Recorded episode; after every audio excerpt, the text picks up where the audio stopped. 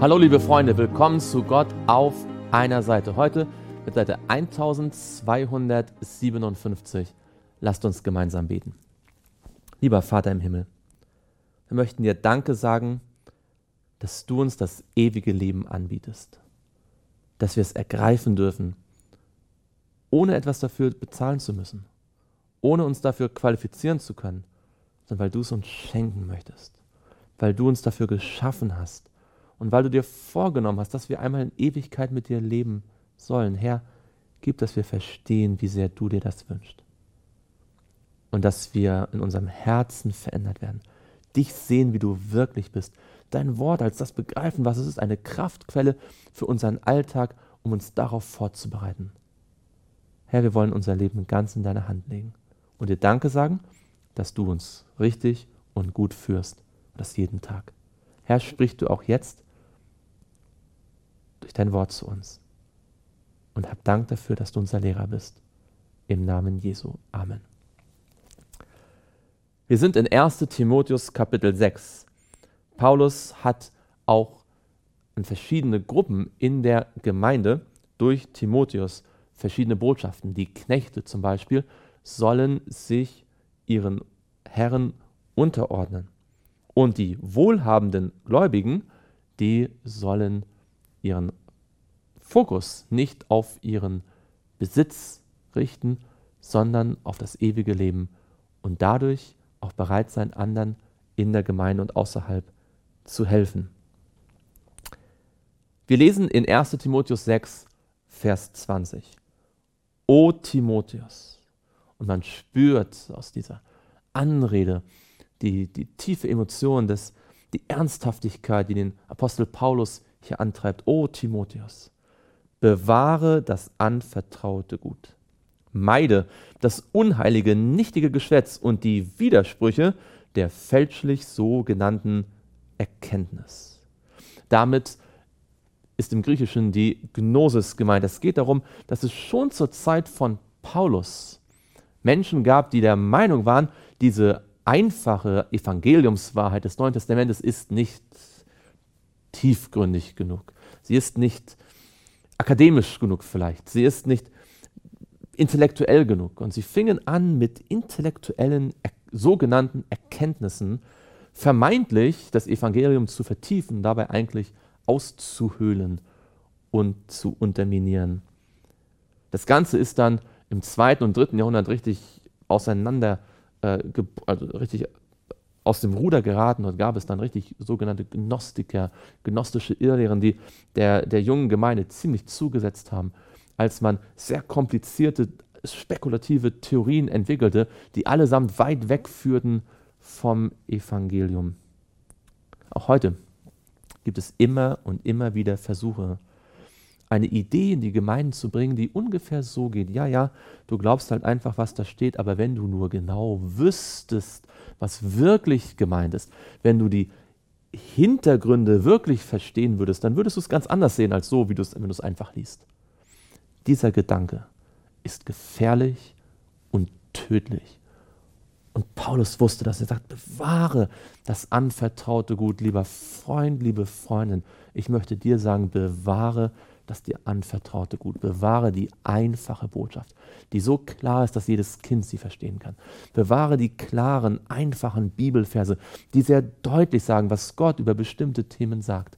Lass dich nicht einlullen von Menschen, die behaupten, über besondere Erkenntnis zu verfügen, die den Eindruck erwecken, als wenn man besondere tiefe äh, Überlegungen anstellt, plötzlich der Bibeltext etwas ganz anderes sagt, als was er eigentlich beim normalen Lesen deutlich macht. Bewahr, hüte dich vor denen, die behaupten, dass wenn man nur genaueste Kenntnis der Sprachen, der historischen Hintergründe hätte, in Wirklichkeit man eine ganz andere Sicht auf die Bibeltexte bekommen würde.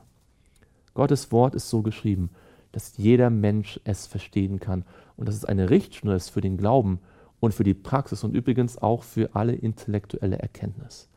Alles das, was wir mit dem Intellekt erkennen können, muss an der Bibel geprüft werden. Die Unsere intellektuelle Erkenntnis ist niemals der Schlüssel zur Bibel, sondern die Bibel der Prüfstein für unsere Erkenntnis. Und dieser Gedanke ist ganz wichtig. Wir sollen auch alles nichtige Geschwätz, was unheilig ist, meiden. Und die Frage ist, was hören wir uns an? Was sehen wir uns an? Welche Nachrichten konsumieren wir? Sind das heilige Dinge? Sind das Dinge von Ewigkeitswert oder ist das oft auch nur nichtiges Geschwätz? Ist es unheilig? Sind es Widersprüche zur Bibel? Dann lasst uns diese Dinge, so viel an uns liegt, meiden. Lasst uns an der Wahrheit festhalten, die uns überliefert worden ist durch Patriarchen, Propheten und Apostel und vor allem durch Jesus Christus selbst. Das, was sie, inspiriert vom Heiligen Geist, als wichtig herausgestellt haben, das ist wirklich wichtig. Und wenn jetzt andere Menschen kommen und Dinge, die in diesem Buch nicht als wichtig bezeichnet werden, als heilsnotwendig darstellen und als übergroße Erkenntnis, dann lasst uns einen großen Bogen darum machen. Lasst uns dem Wort Gottes folgen und vertrauen. Zu dieser, also zu dieser Erkenntnis, dieser sogenannten Erkenntnis, den Widersprüchen zum Wort Gottes, der sogenannten, fälschlich sogenannten Erkenntnis, zu dieser haben sich etliche bekannt und haben darüber das Glaubensziel verfehlt.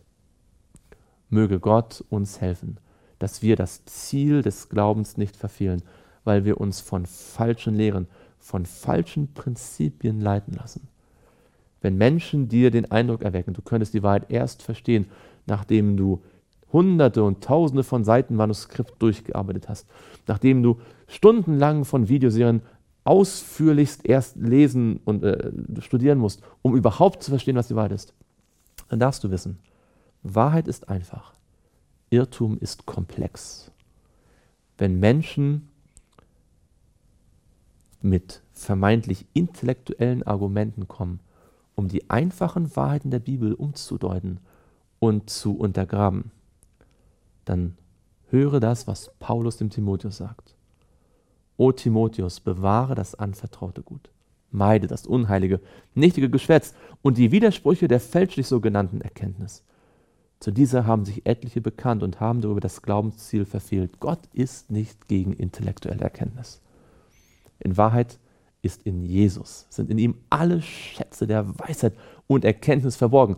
Und diese Schätze der wahren Wahrheit, der wahren Weisheit, der wahren Entwicklung unseres Intellekts, die sind immer in Harmonie mit dem klaren, simplen Wort Gottes, denn es ist derselbe Heilige Geist, der sie inspiriert hat. Lasst uns dankbar sein für jeden klugen Menschen, der mit seiner Erkenntnis das Wort Gottes hochhält, bestätigt, verteidigt und der uns zeigt, wie das Wort Gottes dadurch noch mehr leuchtet, durch Erkenntnisse aus, der, aus, aus verschiedenen Wissensgebieten.